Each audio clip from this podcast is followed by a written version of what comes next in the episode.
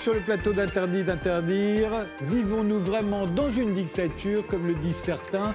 Il suffit de comparer notre pays avec de vraies dictatures pour se persuader qu'il n'en est rien.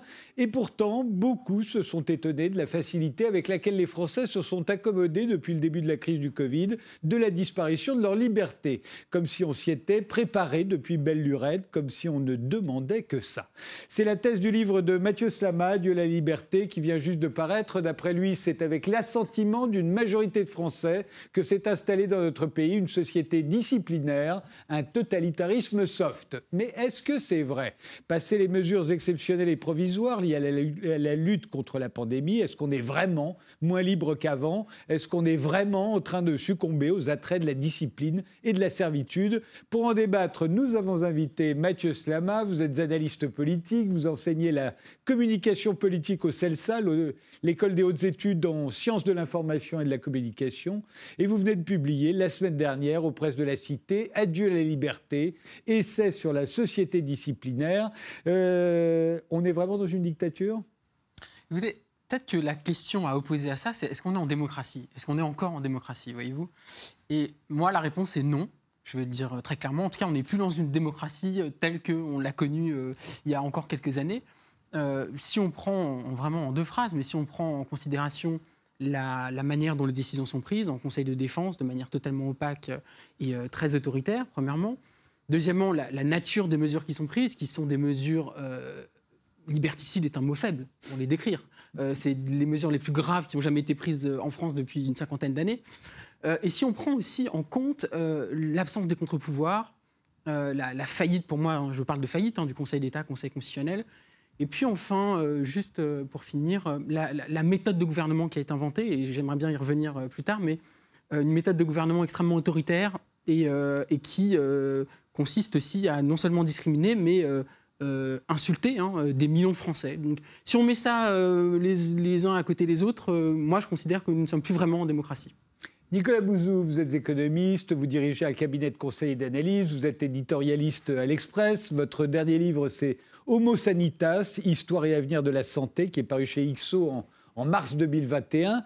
Le prochain doit s'intituler Pour un libéralisme populaire. Il sortira le 2 mars aux éditions de l'Observatoire trouvez pas qu'on est dans une dictature, vous? Non, je ne trouve pas qu'on est dans une, dictature. Non, parce que euh, on peut dire ce qu'on veut, la liberté de parole est totale en France. Hein. On peut vraiment dire ce qu'on veut où on veut, on peut manifester. Les mesures très pénibles qui ont été prises depuis deux ans euh, l'ont été faites dans le cadre de l'état de droit. Euh, le Parlement a continué de, de, fonctionner. La question en fait qui m'intéresse, c'est est-ce que la France pourrait perdre sa liberté? C'est-à-dire, est-ce que le risque de dictature euh, existe? Et la réponse est toujours oui, bien évidemment.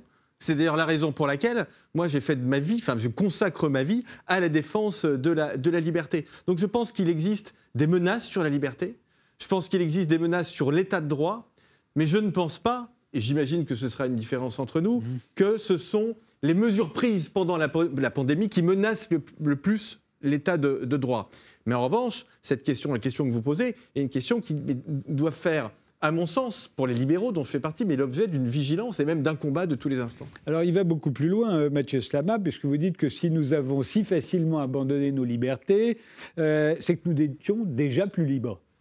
Bah, je pense Donc ça date pas du Covid. Hein. Non, je pense qu'il faut analyser euh, ce qui, le, cataclysme hein, qui, a lieu actuellement, parce que euh, on n'est pas dans l'ordre d'une menace, hein. on est actuellement dans, une situation très grave. Euh, ça ne s'est pas passé du jour au lendemain. Alors évidemment, en un jour, tout d'un coup, l'État a décidé que les citoyens n'avaient plus le droit de mettre le pied dehors et ne pouvaient le faire qu'à certaines heures et avec un système policier qui s'est mis en place, parce que c'est un État policier hein, qui s'est mis en place pour s'assurer que euh, les citoyens sortaient à telle heure euh, de la bonne manière avec une attestation. C'est quand même nous qui nous donnions l'autorisation de sortir. Oui, c'est ça. On s'autorisait soi-même. c'est peut-être euh, une trouvaille assez folle et je crois qu'il est quasiment unique dans le monde. ça, c'est le, génie de la bureaucratie française. mais c'est en même temps une technique de nudge, hein, c'est-à-dire inspirée des des, des, des sciences comportementales. Donc on voit, là encore, je reviens sur la dimension disciplinaire de ce qui s'est passé, c'est-à-dire on va utiliser toutes les techniques à notre disposition, y compris les plus autoritaires, mais aussi les plus sournoises, pour amener les gens à bien se comporter et à se comporter de la, bonne manière.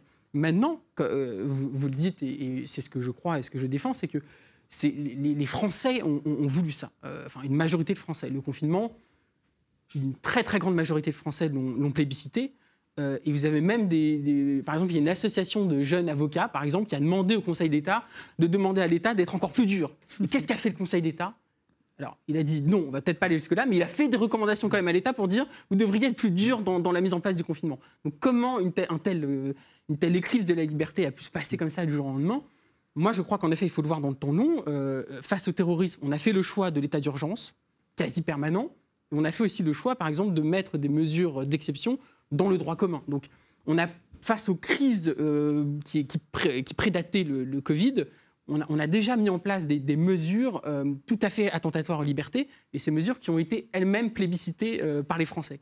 Donc je pense que ce qui s'est passé, ça n'a été possible qu'avec l'assentiment des Français aussi, parce que finalement, il y avait un terreau favorable à ça. Alors moi, c'est ce que j'appelle, on y reviendra peut-être, mais c'est ce que j'appelle l'idéologie du safe, l'idée que finalement notre société aujourd'hui, elle tient sur un paradigme qui n'est plus celui de la liberté, mais qui est celui de la sécurité, de la précaution euh, euh, et de la, de la protection même, voilà. Et que dans tous les pans de notre vie aujourd'hui, la liberté devient une chose euh, inacceptable, voire dangereuse, et quelque chose que désormais on, considère qui, est tout à fait secondaire dans notre édifice démocratique et puis dans notre, dans notre société. Et si ça s'est mis en place si facilement, et je finis là-dessus, parce que finalement tout, est presque banal aujourd'hui, on y reviendra peut-être, le pass euh, sanitaire, vaccinal, maintenant, euh, est une chose banale. Les, gens, ça ne choque plus personne, quasiment. Euh, c'est rentré presque dans les habitudes. Bon, si ça, ça s'est installé de cette manière aussi facilement, c'est bien qu'il y avait un, un, terreau, favorable à ça. Donc, moi, je dis, la responsabilité du pouvoir, elle est énorme, on y reviendra sans doute, mais la responsabilité des Français dans le fait d'avoir plébiscité ces mesures, elle est aussi très importante, selon moi. Nicolas Bouzou?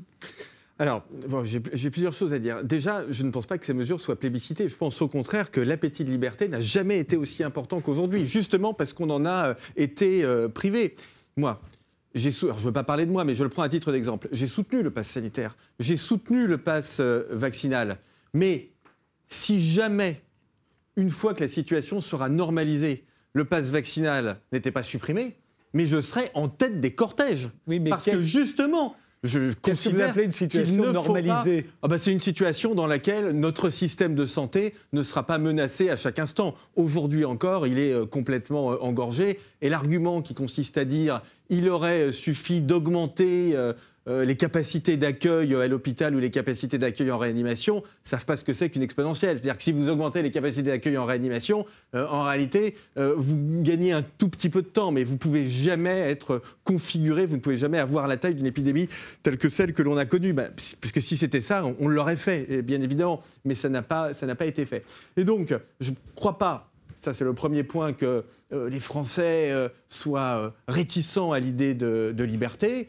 En tout cas, moi, à titre personnel, c'est pas mon cas. Mais ce que je voudrais vous dire, qui me semble encore plus euh, fondamental, c'est que euh, vous avez eu la gentillesse de, citer le livre que j'ai sorti il y a un an sur l'histoire de la santé. En fait, il y a deux types de mots MAUX qui déstabilisent véritablement une société. Et il y en a guère que deux.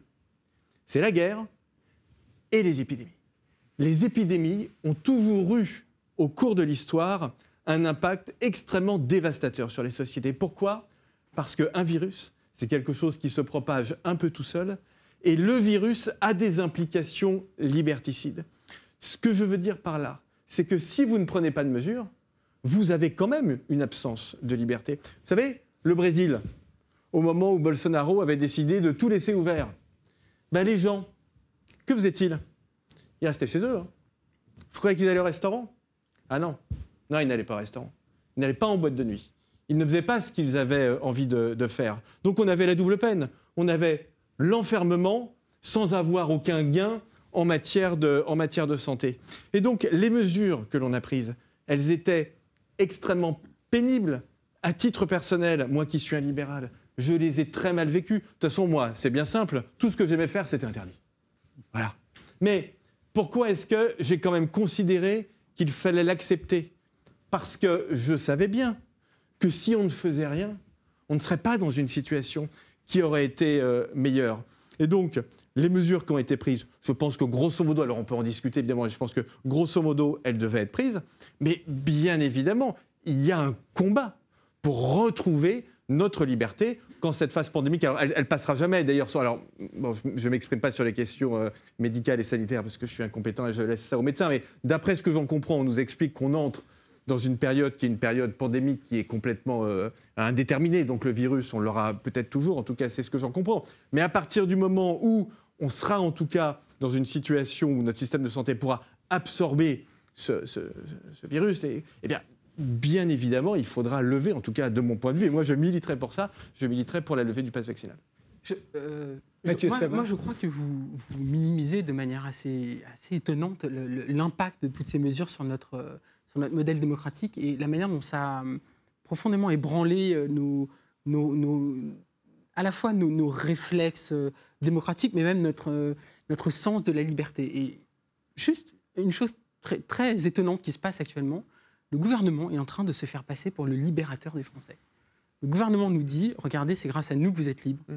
Vous avez le pass qui vous permet la liberté. Et pourquoi? Parce que s'il n'y avait pas tout ça, vous serez enfermé. Serez reconfiné. Vous ça c'est de la euh, politique, parce qu'on est Non, non, c'est pas de la politique. ouais. Non, non, non, c'est pas de la politique. C'est- D'une part, c'est gravissime. C'est gravissime qu'un gouvernement dise, dise une chose pareille. Mais ensuite, dans les esprits, chez les gens, c'est c'est un discours entendable. C'est-à-dire que oui, et, et d'ailleurs, on entend autour de nous, hein, mais euh, grâce à ça, on est libre. C'est-à-dire qu'aujourd'hui, l'idée même d'être enfermé chez soi euh, est une, une hypothèse tout à fait valable, tout à fait possible. Et l'idée donc que le pass, qui est, euh, qui est quand même le pass, c'est du, c'est quoi? C'est du chantage à la liberté. Hein, vous êtes d'accord avec Non, ça? pas du tout. C'est un chantage à la liberté. bah, c'est de dire, c'est de dire, bah, Je vous cas, pourquoi je suis pas je vais, essayer, je vais essayer de vous convaincre, mais c'est en gros de dire, c'est en gros de dire, vous voulez votre liberté, Hmm. bah, on, on vous la donne, mais à une condition. Voilà, c'est que vous fassiez vacciner avec vos rappels. Bon, donc ça, pareil, c'est une mesure absolument euh, euh, inacceptable. Et si on est libéral, on ne peut pas accepter ça. Ah bah Parce si, que puisque je si suis on libéral, est libéral, bah alors, je suis et ça, ça sera intéressant. et Mais quand, si, on, si on est libéral, on ne peut pas accepter l'idée que la liberté soit d'une part l'objet d'un chantage, premièrement, et deuxièmement, euh, soit conditionnée à euh, euh, un vaccin. Euh, et des- c'est pas possible ça. On peut pas accepter ça si on est libéral. Et je finis juste sur un point. C'est en gros, et c'est là, je pense, notre plus grande différence, c'est que je pense que vous ne voyez pas le mal que ça fait à notre pays, parce que euh, j'entendais récemment une, une députée LREM euh, euh, dont j'ai oublié le nom, qui, qui a dit une chose qui m'a glacé le sang. Elle, elle a dit le pass, bon, euh, on, on s'en séparera bientôt, ce qui est possible. hein. D'ailleurs, moi, je, je crois tout à fait qu'on s'en séparera bientôt, mais ça fait partie de la boîte à outils. Voilà, c'est dans la boîte à outils maintenant. Et vous voyez, c'est ça que, que vous ne voyez pas, c'est que désormais, dans notre euh, horizon des possibles démocratiques, le confinement, le couvre-feu, même le masque en extérieur, qui pour moi est une mesure euh, absolument aberrante et anticonstitutionnelle au regard de, de tous nos principes fondamentaux. Et surtout Euh, absurde sur le poisson. Et, et en plus, sur le plan euh, scientifique, visiblement, c'est voilà. Et, euh, et le pass, cette idée de pass qui, encore une fois, pour moi, c'est presque un permis de citoyenneté. hein. Vous êtes citoyen avec tous vos droits, bah, vous devez avoir votre pass. Voilà. Et ben maintenant, ça, c'est devenu quelque chose de possible. Et quand nous aurons à faire face à d'autres crises, parce que nous aurons à faire face à d'autres crises, peut-être d'autres épidémies, crises sécuritaires, climatiques, quoi que ce soit, c'est des choses qui seront dans la boîte à outils. Et ça, vous ne voyez pas. Euh, et je, je, je- alors je ne sais pas pourquoi, euh, peut-être que vous allez euh, pouvoir nous l'expliquer, mais que vous soyez aveugle sur une telle gravité et sur, et sur la normalisation de choses aussi, aussi Mm. graves, c'est quelque chose qui, moi, m'interpelle. Et ça m'interpelle d'autant plus que la plupart des libéraux ont défendu ces mesures-là. Et ça, c'est quand même étonnant, parce que Non. euh, la plupart, en tout cas, euh, j'ai- vu assez peu de libéraux euh, se battre au nom de la liberté contre ces mesures. Et J'ai ça- vu, vu assez peu d'intellectuels se battre contre vrai, ces vrai. mesures, quelles qu'ils soient, ouais. de quelque bord que ce à part soit. Barbara Stiegler et, et, quelques, et Agamben en Italie, c'est vrai qu'ils ils sont, ils sont très rares.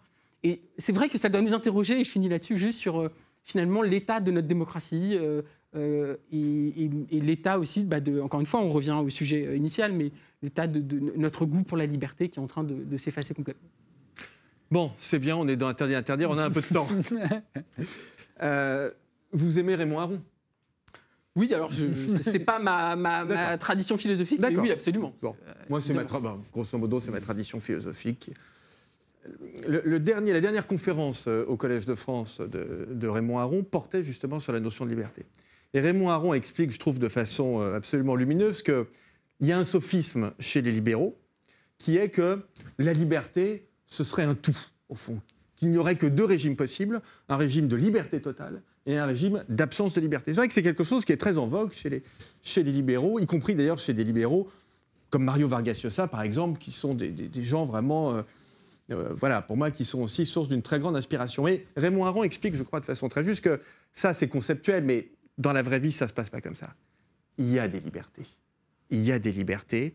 Et la grande difficulté politique, concrète, c'est que pour que certaines de ces libertés puissent vivre, pour que l'on puisse en jouir, il faut malheureusement en réduire d'autres. Si ça n'était pas comme ça, mais que la vie serait simple. Il n'y aurait pas de débat intellectuel, tout le monde voudrait faire de la politique et tout le monde réussirait à faire de la politique. Malheureusement, la vie n'est pas comme ça. Et Raymond Aron, évidemment, ne prend pas l'exemple d'une crise euh, sanitaire, mais euh, il prend l'exemple de la protection des biens. Et il explique bien que si on veut jouir de notre propriété, le droit de propriété étant d'ailleurs aussi l'une des bases de la, théorie libérale depuis longtemps, eh bien, on est obligé d'interdire un certain nombre de choses. et on est obligé d'avoir une force armée, une justice, on est obligé d'avoir une coercition. Tout ceci est extrêmement pénible, mais on n'a pas, le, choix. Il se trouve que pendant une période pandémique, parce que vous me dites que je sous-estime telle chose, telle chose, peut-être raison, évidemment. Je suis tout à fait prêt à entendre ça et je suis tout à fait prêt à entendre des, critiques. On entend beaucoup d'ailleurs. Euh, mais moi aussi, je peux vous avoir à ce petit jeu-là vous sous-estimez l'impact d'une pandémie. Des pandémies comme celle que l'on a connue, c'est extrêmement rare. Alors, peut-être pas la pandémie d'aujourd'hui avec des variants qui semblent un petit peu moins euh, délétères euh, que, le virus euh, du, du, début. Mais je peux vous dire qu'au début, un virus qui envoie entre 10 et 15% des gens qui sont touchés à l'hôpital, c'est grosso modo l'équivalent du choléra, si vous voulez, c'est à peu près et qui se diffuse de façon très rapide, c'est quelque chose qui est terrible pour une société. Si vous faites rien, vous êtes sûr le la société. Parce on l'a toujours dit et, ça a été dit sur ce plateau, c'est un virus qui est très contagieux et qui tue peu. Je parle des complications. Ah oui. Je parle pas. oui, mais une épidémie, c'est pas les. Euh, j'ai aussi beaucoup entendu ça. On m'a beaucoup dit, mais c'est un virus qui tue peu. C'est pas le sujet pas le sujet. un virus, il est délétère. Ça tue beaucoup. Oui, voilà, mais quand vous avez des gens qui étouffent, euh, ce qui s'est passé au Brésil, quand vous avez des, gens qui étouffent dans la rue, euh, bah, donc c'est pas simplement le, c'est pas simplement le nombre de décès, c'est pas simplement le taux de létalité euh, qui compte. Mais quand vous avez ça, vous êtes obligé de prendre des mesures pour préserver la liberté. Et j'ai considéré que le pass sanitaire et le pass vaccinal étaient des restrictions de liberté bien évidemment, vous avez raison, mais qui permettaient, qui étaient celles qui étaient les mieux euh, calibrées pour que nous puissions continuer euh, à vivre donc le pass, à peu près. Le pass, c'est la liberté. Absolument, absolument. C'est l'outil qui donne la liberté. Est-ce que c'est pas possible Est-ce que je peux, bah, je peux juste pour poser une question, parce que pour bien comprendre votre point, euh, Mathieu Stama, si je mets un masque à l'intérieur, si je me fais vacciner et si j'utilise mon passe vaccinal euh, pour aller euh, ici ou là, euh, est-ce que ça fait de moi un, citoyen policier? Et dans ce cas-là, est-ce que le Trumpiste de base, qui refuse absolument tout ce que, tout ce que je viens d'énumérer, est-ce que ça fait de lui un résistant?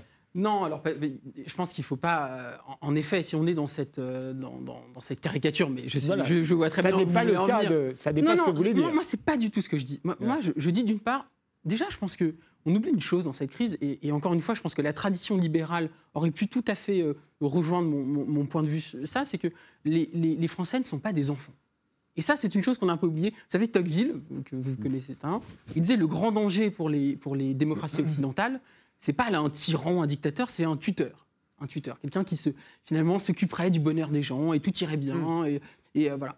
Et ben, c'est un peu ce qu'on vit aujourd'hui. C'est là où Tocqueville a peut-être été le, plus visionnaire mm. de tous, c'est que Aujourd'hui, nous sommes des enfants et euh, l'État euh, s'occupe de réguler nos libertés. Et ça, Foucault aussi l'avait très bien vu d'ailleurs.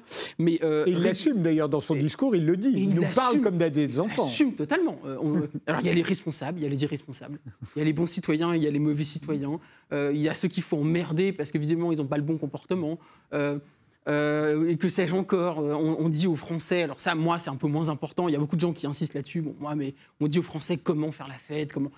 la, France est devenue une cour d'école à discipliner, et, euh, voilà. Donc les, Français sont responsables, ce ne sont pas des enfants, et je pense qu'il n'y avait pas besoin de confinement policier, parce que c'est ça, au final, confinement policier, pour que les, Français restent chez eux, fassent attention. Voilà, les, Français sont, sont, des gens responsables. Mais je voudrais vous dire, justement, sur la base de ça, vous répondre, parce que à vous écouter, en fait, on a l'impression que oh, bon, des petites, euh, petites suppressions de, de liberté, c'est pas grave.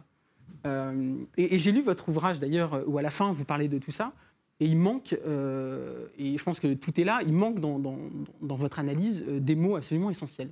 Il manque le mot République, il manque le mot citoyenneté, il manque le mot Révolution française, il manque le mot. euh, Vous parlez de droit. sanitas. hein, là. Ouais, il manque le mot état de droit. Voilà, il manque tous ces mots-là. Et vous, vous analysez la crise politiquement et vous ne voyez pas le cœur du problème. Le cœur du problème, c'est quoi? C'est qu'en fait, on n'a pas vécu des petites euh, suppressions de liberté. Moi, je pense qu'on a vécu un moment contre-révolutionnaire. C'est-à-dire que tous les acquis de la Révolution française, les acquis républicains, se sont envolés. Lesquels? Euh, le, euh, Peut-être le, le truc le plus évident qu'on peut évoquer, c'est la citoyenneté. Le pass que vous défendez, Mm. c'est une rupture sans précédent dans notre conception de la citoyenneté. Mais je, vais- citoyen. je vais vous expliquer Non, pourquoi. Ça. Parce que dans la République française, il n'y a pas euh, la citoyenneté est indivisible. Il y a pas des, des- ça n'existe pas. Il n'y a pas les citoyens de, de première zone, les citoyens de seconde zone. Vous savez bien que les femmes n'ont pas voté avant Alors, 1940. En tout cas, dans, dans, dans, dans, l'esprit voilà, dans les il y en a, et dans tout, tout d'ailleurs, et c'est très, très intéressant que vous fassiez référence à ça, parce que justement, toute l'histoire des, des luttes sociales et des, des acquis, c'est justement pour lutter contre ça et, et- et lutter pour l'égalité. Donc, on fait une rupture fondamentale qui avait déjà été tentée il y a quelques années avec la déchéance euh, de nationalité qui avait été proposée par euh, François Hollande et qui avait été retoquée, et, euh, notamment le défenseur des droits à l'époque avait dit on touche à l'indivisibi- l'indivisibilité de la, citoyenneté. Donc, on touche à la citoyenneté. Ensuite, on touche à euh, la méthode de gouvernement. On, passe à une méthode de gouvernement extrêmement autoritaire, extrêmement punitive, répressive, disciplinaire, policier, etc., qui là aussi est totalement contradictoire avec la logique républicaine qui, selon moi, elle est profondément libérale. Et c'est pour ça que euh, là- là-dessus, vous devriez être d'accord avec moi. C'est que la République, c'est quoi? C'est un État qui protège les droits des citoyens. Mm. Voyez? Et ça, c'est libéral. Voyez? Et ça, c'est dans la tradition libérale, normalement, ça a toujours été ça. Et je finis juste sur un point. La, la troisième rupture, finalement, si euh, voilà, vous l'avez évoqué, c'est le citoyen policier. Alors, Mhm. j'évoque un petit peu ça dans, dans mon livre.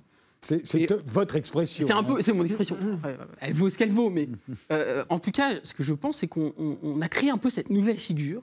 Euh, alors, d'une part, euh, dans le fait que les Français, tout d'un coup, se sont mis à, à, épier, à s'épier les uns les autres. Euh, je raconte notamment une anecdote à la mairie du 18e arrondissement à Paris. Les lignes de police ont été saturées. Et, la, mairie a dû faire un message aux administrés pour leur dire arrêtez d'appeler la police pour faire de la, délation sur les, contrevenants au confinement. Donc, euh, c'est mis en place un peu cette société disciplinaire, mais Foucault euh, voyait la société disciplinaire de l'État aux citoyens, mais c'est les citoyens eux-mêmes qui ont créé les conditions de cette société-là. Et puis, deuxièmement, avec le pass, vous créez une rupture aussi importante dans le fait que c'est des citoyens qui jouent un rôle de police en euh, vérifiant des QR codes. Déjà, l'idée même de QR code pour accéder à des lieux est folle. hein. N'importe quel libéral de- devrait être choqué par ça. Mais ensuite, vous, vous faites contrôler les citoyens les uns les autres, avec aussi des policiers ensuite qui sont chargés de contrôler les contrôleurs. Euh, et puis, euh, éventuellement, peut-être les policiers eux-mêmes un jour seront contrôlés. Bon, donc, euh, cette société-là, personne n'en veut. Une pandémie ne justifie pas une société comme ça. Et il y a des pays qui ont mis en place des mesures beaucoup moins restrictives, plus intelligentes, qui font appel à la responsabilité individuelle de chacun. Et ça n'a peut-être pas été un, un- un miracle du point de vue de, de- de la santé publique, mais ça n'a pas non plus été un cataclysme. Donc ce que je dis simplement, c'est qu'on n'a pas attenté à des petites libertés, on a tout détruit hein, dans cette histoire. Euh, Il faut dire, juste je précise, je vous donne la parole, que c'est vrai qu'on on sait peu comment ça se passe à l'étranger. J'ai essayé de le faire dans cette émission, mais c'est toujours compliqué. On croit que tout le monde a fait comme nous. Ça n'est pas vrai. Non, c'est pas vrai. hein. Ça n'est pas, vrai. euh, c'est pas vrai. Enfin, Nicolas Bouzou. alors, enfin, ça n'est pas vrai. Si je puis témoigner, euh, il se trouve qu'après l'instauration du pass sanitaire, pas du pass vaccinal, mais du pass sanitaire, j'ai beaucoup voyagé euh, dans des pays parfaitement démocratiques. hein. Je suis allé en Suisse, je suis allé en Allemagne, je suis êtes allé en dans Europe Tous ces pays-là, en Europe, ben Ah non, oui. je voilà. Et dans tous ces pays, ça m'était jamais arrivé d'ailleurs, notamment en Suisse. C'est la première fois qu'en Suisse, on me dit on va imiter la France parce que vous menez une bonne politique publique. La Suisse n'étant pas un pays fasciste, hein, c'est un pays aussi Non, non, de je veux tradition dire, y a très libérale. Ouais. Non, a non, mais, non, non, j'entends en bien. Mais ce que je veux dire, c'est que si on veut pousser l'analyse jusqu'au bout, étant donné quand même que dans les pays, dans les démocraties libérales, disons, beaucoup de pays ont mis en place des politiques qui, à des détails près, mais ressemblaient à la politique de la France. Et le pass sanitaire a été un dispositif qui a été imité, pour le coup, par beaucoup d'autres pays. Bah, il faut aussi assumer le fait, si on est dans cette analyse-là, bah, il faut considérer que c'est euh, tout l'Occident qui est en train de tomber dans une, une partie de voilà, l'Europe qui est en train de tomber dans une quasi-dictature. Très honnêtement, ça défie un peu le bon sens. Enfin, vous pouvez m'expliquer que la Suisse, hein. l'Allemagne, l'Italie, bah, c'est le thème de l'émission. Si, c'était la, la- la première, la première question de, de Frédéric Tadei. Non, mais bon, bah, bon, je jouer sur les mots, mais Frédéric Tadei, il a prononcé. Vous n'avez pas dit qu'on n'était pas en dictature. donc bon, là, vous ne l'écartez pas Faut- dans- oui, non, là, faut Pas complètement. Soyez. Vous- bon, vous ne l'écartez pas bon. Régime autoritaire, régime autoritaire, je régime autoritaire. Bon, alors régime autoritaire, donc il y a aussi un régime autoritaire en Allemagne, il y en a aussi en Suisse, il y en a aussi en Italie, il y en a eu aussi en Grèce. Italie surtout. Donc, ouais, non, d'accord. Effrayant ce qui se passe en Italie. Voilà. Oui, bah voyez, mais en fait, non, c'est pas. Enfin, vous C'est dites pas un que argument. c'est ça, effrayant. euh, C'est pas un argument. euh. Si, le bon sens, ça compte. Si, si, François. Si, si, je vous promets que ça compte. On Si, fait si. une Et je pause. vous promets que quand on va se promener dans ces pays, et quand on va se promener, on pourra prendre des exemples dans, des exemples dans des, dans des pays dans lesquels vraiment on ne peut pas dire ce qu'on veut, y compris dans les médias, si je peux vous dire que c'est quelque chose qui compte. On fait une pause, on se retrouve juste après.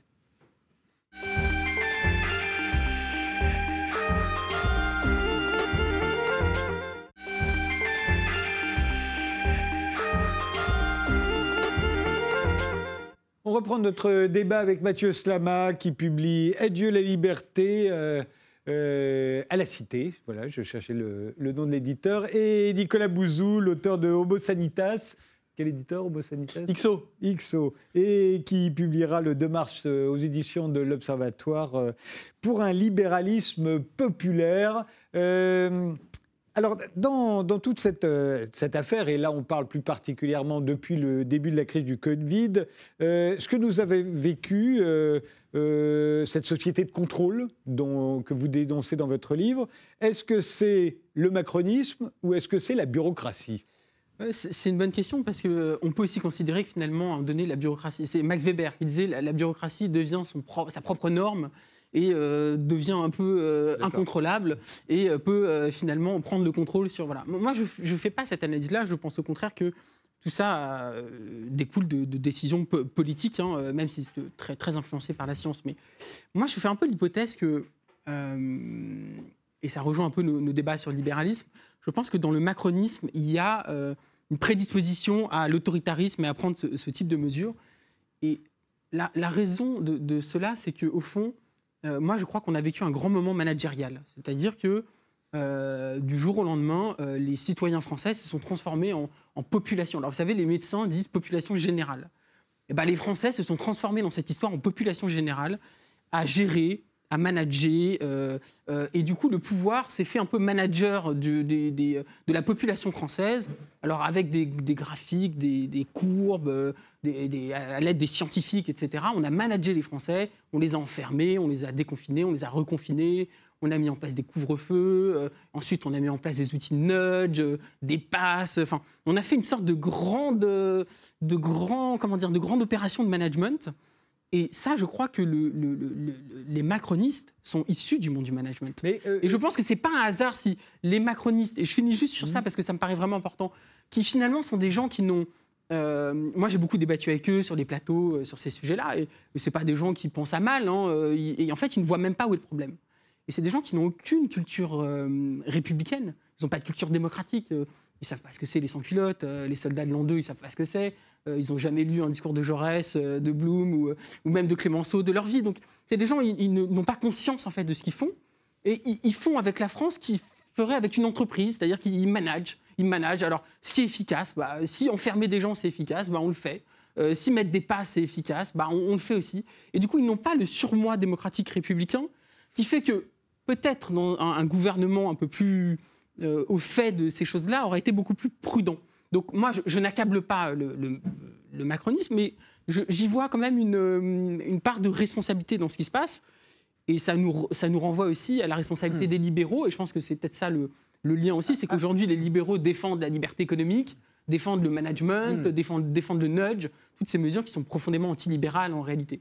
Avant de donner la parole à Nicolas Bouzou, juste pour préciser votre, votre point de vue, euh, moi, il me semble que ce que j'ai pu comprendre de la, la politique du gouvernement depuis le début de la crise du Covid, au départ, ça a été de tous nous enfermer, euh, enfin tous nous confiner, plus exactement, et puis maintenant, c'est de tous nous vacciner. Et en fait, ils sont passés progressivement de l'un à l'autre. Dès qu'il y a eu des vaccins, il s'agit de tout le monde vacciner. Et avant cela, bah, c'était tous nous confiner, et puis après de nous déconfiner un tout petit peu, mais avec toujours la menace de nous reconfiner. Oui, en ça. fait, Ouais. s'ils ont fait tout ça, mais c'est pas par méchanceté, c'est souvent par incompétence, par ignorance, par peur. Par, Par, par euh, utilitarisme aussi, par utilitarisme, par. euh. Oui, bon, voilà. Il faisait a- ce qu'il pouvait, ce à quoi il Absolument. pensait au moment, et puis ce qu'il voyait faire euh, par les voisins aussi. Je- Absolument. Je pense que le- le- le- la Chine, mais surtout l'Italie, parce que l'Italie, juste après la Chine, est, est- est le pays qui a mis en place Ce qui était d'autant plus douloureux pour eux parce qu'ils pensaient que ça ne pouvait pas nous arriver. Oui. Ils ont regardé et la Chine et l'Italie en se disant jamais ça n'arrivera chez nous. Tout à fait. Donc, et il y a- euh, y un autre point aussi, et vraiment en, en un mot, mais le rôle des scientifiques. Parce que dans cette histoire, les scientifiques ont joué quand même un rôle énorme. On les a beaucoup vus sur les plateaux de, té- de télévision. Bon, voilà, à la limite, tant mieux, parce que leur, avis importe. Mais les scientifiques se sont transformés en, en- en politique. Voilà. Alors tout d'un coup, on a vu des scientifiques nous disent qu'il fallait confiner, qu'il fallait mettre des couvre-feux, qu'il fallait mettre des masques euh, aux gens, euh, à l'extérieur en tout cas, euh, qu'il fallait mettre des passes. Mais moi, je, redis, quelque chose que je dis beaucoup, c'est que les scientifiques ne sont pas légitimes pour moi à défendre des mesures qui sont des mesures qui, répondent à des critères démocratiques, éthiques, sociaux, économiques, monstrueux. Ça dépasse de très loin la question scientifique. Et je crois que les scientifiques, avec notamment le conseil scientifique, mais pas seulement, etc., ont joué un rôle immense dans cette histoire parce qu'ils ont en, quelque- sorte euh, légitimé les mesures les plus autoritaires euh, au nom de la science euh, qui ne se discute pas. Voilà. Et c'est là aussi le, grave problème démocratique qu'on a connu, c'est que il n'y a pas eu de filtre démocratique entre le, le- le- le- les, points de vue scientifiques, euh, voilà, et euh, le, le filtre normalement qui doit s'opérer, qui est le filtre politique, qui euh, répond à plein d'autres enjeux que les seuls enjeux sanitaires, voilà. Donc je pense que c'est une responsabilité collective, hein, voilà, et les Français, voilà. Mais euh, le- le- la science aussi a joué un rôle dans cette histoire. Alors, Nicolas Bouzou, management ou manipulation? Parce que d'autres vont plus loin. Ils parlent de manipulation. Alors, Ce que ne dit pas. euh, Non, sur la manipulation, si on pense notamment au pass vaccinal, pour moi, le pass vaccinal, comme le pass sanitaire, c'est un outil de santé publique. C'est-à-dire qu'au fond, il y a un objectif qui est de faire en sorte que la part la plus importante de la population soit vaccinée. Donc ça, on peut en discuter. Moi, c'est un objectif auquel j'adhère, mais en tout cas, c'est l'objectif. Et ensuite, vous avez deux moyens possibles pour arriver à ça.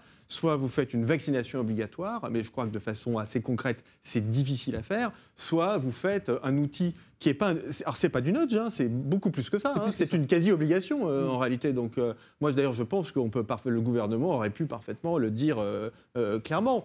Et on a considéré, quand je dis on, c'est euh, un on abstrait, hein, il a été considéré que c'était le- la façon la plus efficace de faire. Et donc je crois qu'il. Voilà, et je suis d'ailleurs plutôt, euh, plutôt d'accord mais avec le ça. gouvernement l'a dit Sur- clairement quand euh, Ma- Emmanuel Macron dit qu'il est pour Ouais. emmerder les non-vaccinés. Ah oui, mais ça, moi j'aime pas ça. Oui, non, mais enfin, il le dit Oui, clairement. non, non, là. oui, non, mais. Il- il- Ça, vous êtes contre ça Ah oui, absolument.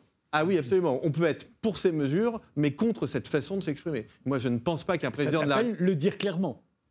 Enfin, euh, écoutez, d'accord, mais là, en l'occurrence, c'est moi qui suis sur ce plano et on parle de ça. Et moi, je n'aime pas cette façon de parler, euh, de, pa- de parler aux Français. Sur la question managériale, alors moi, je suis entièrement d'accord avec vous, mais je vais même beaucoup plus loin que vous. Je pense que le management dans les entreprises et le management des entreprises appliqué au secteur public est une catastrophe. Alors, Pardonnez-moi de m'autociter, j'ai écrit un livre qui s'appelle La comédie inhumaine, qui avait fait son petit effet et qui portait euh, là-dessus. Pardonnez-moi pour cette absence de modestie, mais j'ai d'autres qualités, Euh, pas celle-là. Euh, donc non, non, là je suis entièrement d'accord avec ça sur cette façon de, de gouverner. Je crois qu'une différence entre nous, c'est que vous êtes dans ce que l'on appelle l'éthique de conviction, c'est-à-dire que vous voulez aller vers un modèle idéal, et c'est tout à fait estimable, et je suis dans l'éthique de responsabilité. C'est-à-dire que je me demande en permanence qu'est-ce que, qu'est-ce que, qu'est-ce que je ferais si j'étais à la place d'eux? Et je pense que ce sont deux façons de penser qui sont. Il n'y en a pas une qui est meilleure que l'autre. Je pense que les deux sont euh, absolument légitimes et les, les- les- et les- et les deux doivent pouvoir euh, s'exprimer. Mais Frédéric Taddy, je vous trouvais un peu sévère quand même quand vous parliez d'incompétence, de peur, de on choses, peut, etc. Non, on peut mettre ça Ouais. sous le compte de. D'accord, pardonnez-moi, je pensais que c'était. non, non, que- on n'est pas. Non, je veux dire, on n'est pas oui, oui. omniscient. Non, non, je veux mais- dire qu'on n'est pas omniscient. C'est-à-dire qu'on on ne sait pas toujours ce Bien que sûr, ça va produire. Mais, je vous explique et la- ça peut être Ouais, tout ouais, ça. Mais je vous explique la- la- ma façon de réfléchir parce que ça peut aussi éclairer notre, no- notre débat. Je me demande en permanence qu'est-ce que j'aurais fait? Et ensuite, je me dis est-ce que j'aurais fait mieux ou est-ce que j'aurais fait moins bien? Ben, Moi, très honnêtement, alors là, je m'expose vraiment à Hmm. beaucoup de critiques de la part de vos téléspectateurs, mais je pense que cette crise, elle n'a pas été si mal gérée que ça. Y compris en Occident d'ailleurs. hein. Vous savez, on disait que l'Occident était matérialiste, on disait qu'il était individualiste. Bon, on a fait preuve d'une très grande solidarité euh, en Occident. hein. On a, au début de la crise, arrêté l'économie pour soutenir les plus fragiles, et c'est très bien, mais c'est pas matérialiste. Je pense qu'on a été relativement efficace. Les vaccins qui marchent le mieux, ils sont pas parfaits. Enfin, c'est quand même l'Occident euh, qui les a qui les a faits. Je pense que du point de vue économique, on a été plutôt bon, euh, notamment en France. L'économie a déjà retrouvé son niveau d'avant-crise. Il n'y a quasiment pas d'autres pays dans lesquels ça s'est produit. Donc, je trouve que tout ça, quand même, a été plutôt bien mené. Mais je le dis parce que je suis dans l'éthique de, responsabilité. Après, vous dites, on a des libertés en moins, c'est terrible. Mais je vais vous dire, vous avez raison.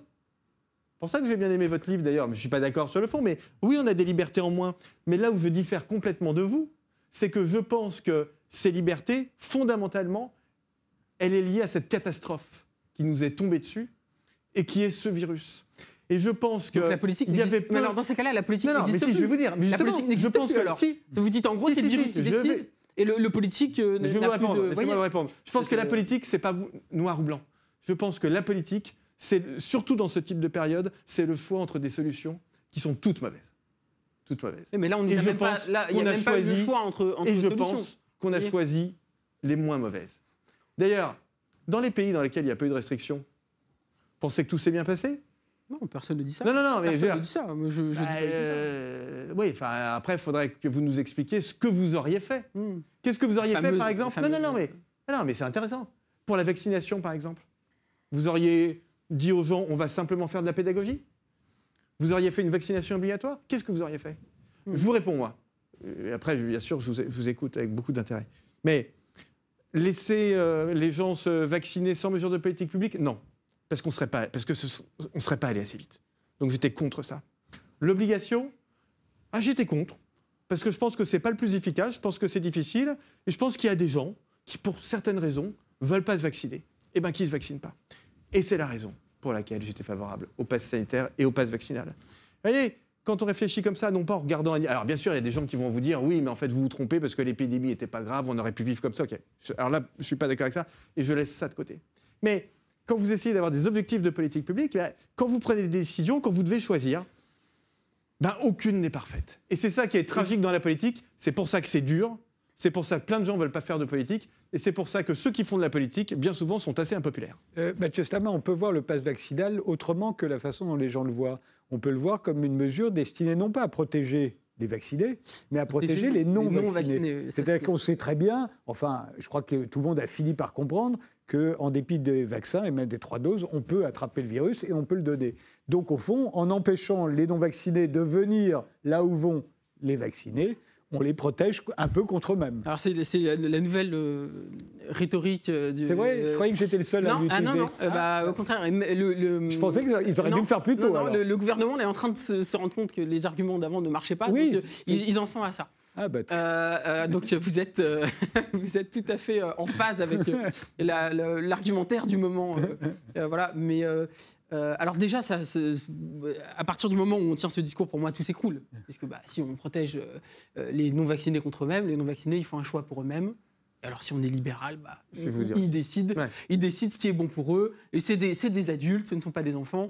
Et euh, l'État n'a pas à leur dire euh, euh, ce qu'ils doivent faire ou pas. Donc de- déjà, cet argumentaire, pour moi, fait, tout tom- fait tomber le, le château de cartes en entier. Pas tout à fait, parce que le Pas but, c'est- mais- Ah qu'il n'aille pas à l'hôpital, Ah oui, prendre bien la sûr. place de quelqu'un Ah qui sûr, aurait mais- eu un accident de voiture, Là, par exemple. on viendra peut-être sur la pas- question de l'hôpital, ouais. en effet, parce que finalement, en gros, euh, C'est ça, à, la fin, on, à la fin, en fait, on se rend compte de quoi? C'est que le, le seul argument qui justifie tout ça, c'est l'hôpital et la, Ah, la situation si Et- seul, et Nicolas Bouzou l'a dit c'est- dès le début. C'est le mien, Donc, pour moi, euh, il absolument. justifie la politique. ouais. Euh, Peut-être avant de venir là-dessus, vous m'avez appris quelque chose, du coup, euh, là, dans votre, euh, dans votre discours. Vous m'avez appris qu'une politique de santé publique euh, consistait à, à punir de quasi-mort sociale des millions de Français.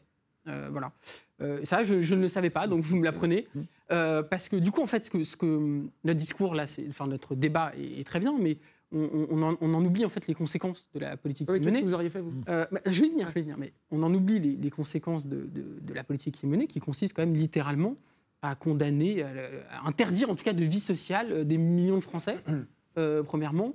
Potentiellement les radicaliser encore plus. Parce que moi, excusez-moi, si je suis un anti-vax euh, euh, euh, ou en tout cas inquiet par rapport à la vaccination, c'est pas le discours du gouvernement, c'est pas ces insultes et c'est pas cette politique extrêmement autoritaire qui va me convaincre, voyez-vous. Donc je pense que c'est peut-être même une Ah politique non, mais me dites pas, totalement, voyez-vous, comme si j'avais insulté quiconque. totalement hein. euh, contradictoire. En tout cas, Malheureusement, même la politique de la République. même la politique mais- autoritaire qui est menée, si vous voulez, je pense qu'elle est totalement contre-productive.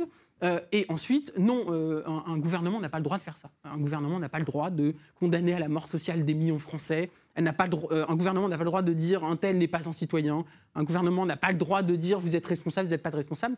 Et d'ailleurs, ça me fait penser à une chose, c'est que on est en train dans cette histoire de confondre droit et moral. Voilà. Parce qu'en fait, au fond, on a un discours moral qui consiste à dire bah, Ah c'est pas des tout. mauvais citoyens, Non, non, euh, ils sont pas responsables, euh, voilà, et du coup, il faut les punir. Mais le droit, encore une fois, c'est pas ça.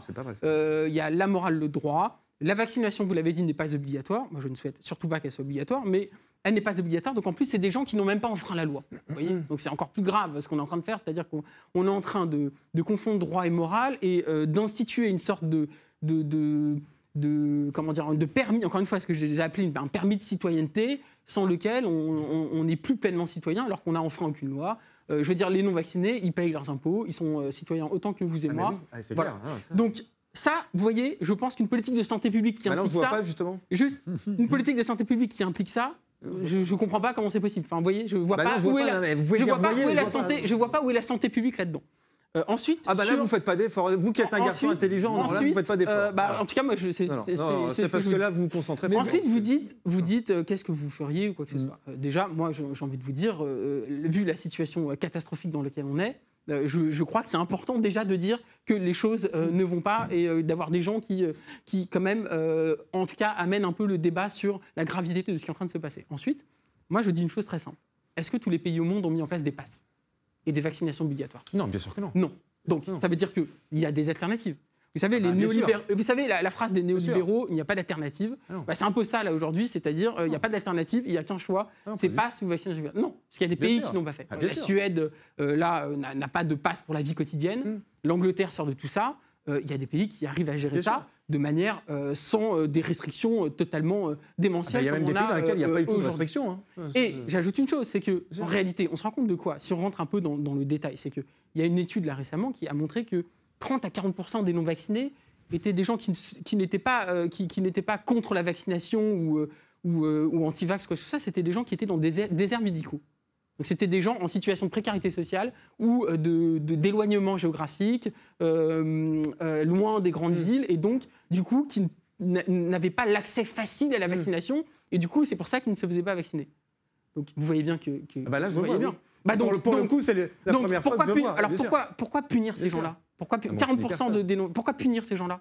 Pourquoi les punir? Non, mais donc- vous, voyez bien que, vous voyez bien que dans les solutions apportées, voyez bien que c'est pas la punition qu'il faut. euh, euh, c'est quoi. C'est quoi Là, C'est aller voir ces gens. Ah, mais bien sûr, bah, ça, on euh, ça veut dire mettre des moyens euh, pour sûr. justement euh, le- le- leur permettre de, Oui. de se faire vacciner. Ça veut dire peut-être faire des campagnes aussi qui soient peut-être un peu moins infantilisantes que ce qu'on a vu. Parce que, pardon, mais les campagnes sur la vaccination, c'est aberrant. Enfin, je veux dire, euh, c'est d'une infantilisation absolument totale. Ça voilà, peut-être qu'il y a des la campagnes campagne on se roule à des pelles. moi, Et puis j'ajouterais une chose, c'est qu'il faut aussi comprendre l'inquiétude de certains sur le vaccin. Il y a des gens qui sont inquiets Bien par rapport à ce vaccin, qui voient euh, des informations, euh, voilà, ils se rendent compte que le vaccin n'est pas efficace contre la, pas si efficace que ça en tout cas contre la transmission, etc. Ils ont besoin de réponses. Pourquoi on les rassure pas? C'est pourquoi pourquoi il n'y a pas aussi un, travail qui est fait pour dire bon, le vaccin est pas euh, incroyable, mais il est, euh, il est bien pour telle ou telle ou telle raison. Et je pense aussi aux parents par rapport à leurs enfants qui sont inquiets pour leurs enfants. On comprend tout ça. On est des êtres humains, on a un peu d'empathie. Vous voyez? Donc la solution de la punition, pardon, dans cette histoire, elle est totalement contre-productive. Elle est inhumaine, elle est contre-productive, et puis euh, elle est euh, inutile. Parce qu'au fond, euh, il y a d'autres alternatives qu'on peut, mettre en place. Donc, encore une fois, moi, le discours de il n'y a pas d'alternative, je, je le trouve totalement binaire. Et il y, a, il y a toujours des alternatives. Et je pense qu'on peut choisir une vraie politique de santé publique qui ne soit pas coercitive, punitive, comme vous, le, vous semblez le, le défendre. Et, et juste une question parce que euh, faut que je pour réponde à ça, préciser, ouais. vous Oui. répondrez, Ouais. euh, Nicolas Bouzou. euh, et ça rebondit sur ce que je disais tout à l'heure euh, pour dire que le, le gouvernement n'est pas forcément cynique ou calculateur et qu'il peut et qu'il n'est pas omniscient et qu'il peut Mm. donc euh, céder à tout ce qui est humain, à savoir l'ignorance, l'incompétence, la peur, la sûr. panique, etc. Et on a vu beaucoup euh, notre gouvernement gouvernement, enfin un certain nombre de membres de gouvernement, dire des choses qui n'avaient aucun sens. Et, malheureusement, beaucoup s'en souviennent. Je passe sur l'histoire des masques. On en, il n'en fallait pas quand on n'en avait pas. Depuis qu'on en a, il en faut tout le temps, euh, y compris à l'extérieur où ça ne sert à rien. Euh, mais aussi sur euh, plein d'autres mesures où on a dit notamment, et on l'a répété tardivement, ce vaccin, c'est fait pour vous protéger. Mm. alors que non, c'est non, puisqu'on peut continuer à le transmettre. Ce vaccin, une fois que vous l'aurez, vous ne pourrez plus avoir le virus, vous ne pourrez plus le transmettre. Non, c'est faux. On le savait déjà qu'on allait quand même l'avoir et quand même le transmettre, et on continuait de nous le répéter. Tout ça, à mon avis, par euh, incompétence, par ignorance, mais c'est aussi que ça, ça a fait des dégâts. Oui, mais je pense que c'est plus de l'ignorance que de l'incompétence. C'est-à-dire que les vaccins, par exemple, bah, les vaccins, au début, on les, connaissait pas bien. Il y avait eu des essais cliniques, mais il n'y avait eu que des essais cliniques. ensuite, le virus, il évolue. Donc, du coup, il est clair que l'usage du vaccin évolue. Donc, aujourd'hui, en effet, on sait qu'il n'empêche pas d'attraper le virus, qu'il n'empêche pas de transmettre le virus, mais on sait que dans l'immense majorité des cas, il empêche d'aller à l'hôpital. Mmh. il bah. empêche les cas graves, ce qui est le plus important. J'ai dit dans la. Voilà. Mais c'est quand même absolument euh, énorme. Alors, c'est pas du tout. Je, déteste cette larmoyant à la télévision, mais néanmoins, vous avez aujourd'hui des gens euh, dont on repousse les chimiothérapies, vous avez des services de cardiologie qui sont fermés, donc tout ça n'est pas théorique quand même. Il faut. C'est là aussi où je parle d'éthique de responsabilité. C'est pas mal d'aller dans les hôpitaux, de voir ce qui se passe en ce moment. Vous voyez, donc euh, c'est la raison pour laquelle j'ai milité euh, pour que la plus grande partie possible de la population soit vaccinée. Je pense que tous ceux qui ont milité pour ça étaient dans le vrai, et donc ça, je, c'est vraiment quelque chose auquel je, tiens. Alors, beaucoup de choses dans ce que vous, dans, ce que vous avez dit, euh, mais sur la question de, la morale, par exemple, Enfin, je ne pense pas que ça s'adressait à moi, parce que je déteste la morale, et ce n'est pas une question de morale, c'est juste une question d'efficacité de santé publique. C'est-à-dire, quel est l'outil le plus efficace pour qu'on puisse vivre le plus normalement et le plus librement possible? C'est la euh, question à laquelle j'apporte des réponses discuter de la réponse. Alors moi, je déteste la morale et je déteste, et vous ne m'avez jamais entendu dire, j'ai fait beaucoup d'interventions euh, depuis le début de la crise, on me reproche suffisamment de trop à la télé, mais de trop aller à la télé, mais vous ne trouverez jamais une intervention dans laquelle j'ai pu dire que telle ou telle personne avait un comportement qui n'était pas euh, admissible. Je suis uniquement sur la question de, sur la question de l'efficacité. Euh, après, euh, alors attendez, je me, je, me, perds parce que comme on a beaucoup de, beaucoup de débats et qu'on dit, qu'on dit beaucoup de choses, euh, j'ai perdu, le, perdu le fil de, de, ma pensée. Mais voilà, je pense que cette question du vaccin, elle est très importante pour qu'on puisse maintenir notre système hospitalier en l'état. Et dans les pays dont vous parlez, c'est très difficile à analyser. Vous parlez par exemple des pays scandinaves. Vous dites en Suède, il n'y a pas eu les mêmes mesures. Mais la Suède est un pays avec une densité qui n'est pas celle de la France, avec des métropoles qui ne sont pas celles de la France. Alors je ne suis pas épidémiologiste, mais voilà, non, non, mais on peut en parler entre gens qui raisonnent, en tout cas. De ce que j'en comprends, la situation quand même est pas la même, donc c'est très difficile de faire ce type de, de faire ce type de comparaison. Voilà, moi je persiste à penser que ce type de politique, c'est la politique qui nous permet de rester le plus libre possible. Vous savez, je termine juste, mais c'est pas ça la liberté. J'avais eu, enfin, bon, là, on peut toujours avoir ce débat, on l'a déjà eu, on peut, non, mais on peut continuer.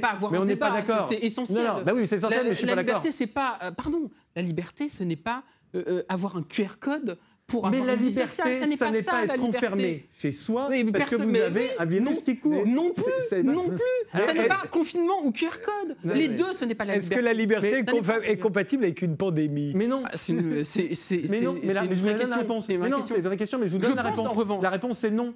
Bah, euh, bah très bien. Bah, alors, dans ces cas-là, on met en place ce qu'a fait la Chine. Comment Donc, dans ces cas-là, vous êtes un défenseur de ce que fait Certainement pas. Bah, vous venez de dire que la, liberté n'est pas ah, compatible avec la pandémie. La Chine, ne vaccinera pas. Mais c'est l'inverse.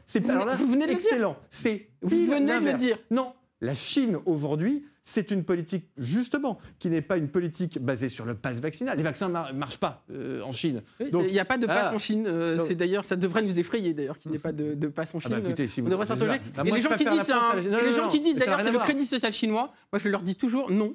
C'est une invention occidentale. C'est quelque chose qui vient de chez nous, euh, qui vient de notre monde capitaliste libéral. Et c'est d'ailleurs l'idée que c'est nous qui avons créé cette monstruosité devrait... Vous parlez du pass ah vaccinal, parce que le, confinement, le confinement est ah une invention chinoise. Le confinement, le confinement est, une, invention... Enfin, est chinois, en tout cas. J'adore. Allez au bout de votre pensée. donc, entre le système de crédit social chinois et le pass vaccinal à la française, ou à l'européenne, vous nous dites que vous préférez le système de crédit social chinois? Ah non, pas du tout. J'ai pas dit C'est ça. ce que j'ai cru non, non. comprendre. Non, non, je J'ai cru vous entendre dire que nous avions inventé Je- je- quelque chose de pire que le crédit social dis, chinois. non, je dis une chose, et c'est intéressant parce que du coup, ça, ça- ça- vraiment, c'est au cœur de notre réflexion sur la liberté. Je dis une chose qui est toute simple, c'est que le pass est une invention occidentale.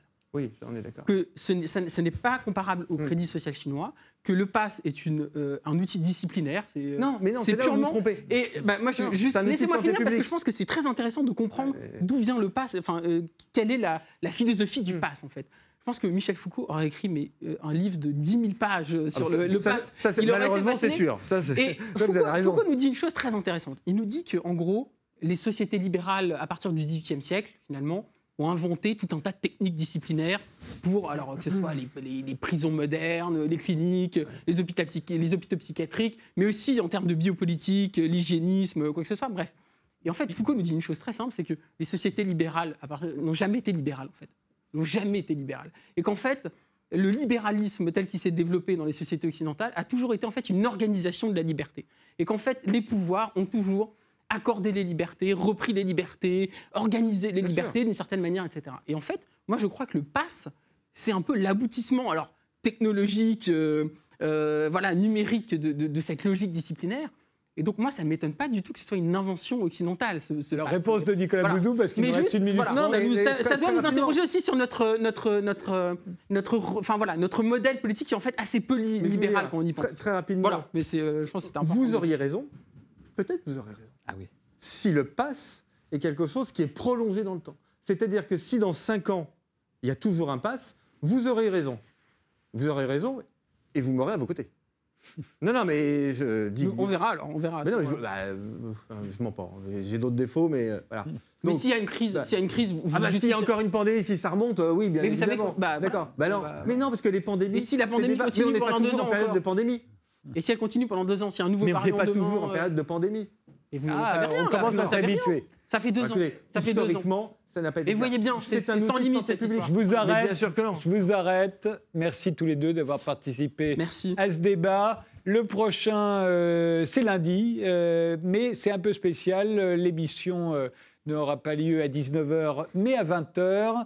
Euh, je serai en effet en direct du théâtre du Rond-Point. euh, euh, et l'émission sera. alors, vous pourrez la voir, non pas à la télévision, mais uniquement sur les réseaux sociaux, à savoir sur Facebook, sur euh, YouTube et sur. euh, c'est quoi le troisième? Ça doit être Twitter. Twitter. Je pense que c'est. Euh, je pense que c'est.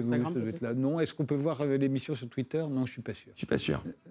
Faut pas trop y aller de toute façon sur Twitter. Non, C'est sur, euh, c'est sur Internet, tout simplement. Vous regardez sur RT, ce sera le plus simple. Voilà, et c'est là que vous verrez cette émission, lundi à 20h, euh, une émission spéciale, donc avec euh, Emmanuel Todd, avec Marcel Gauchet, avec beaucoup d'invités. Merci.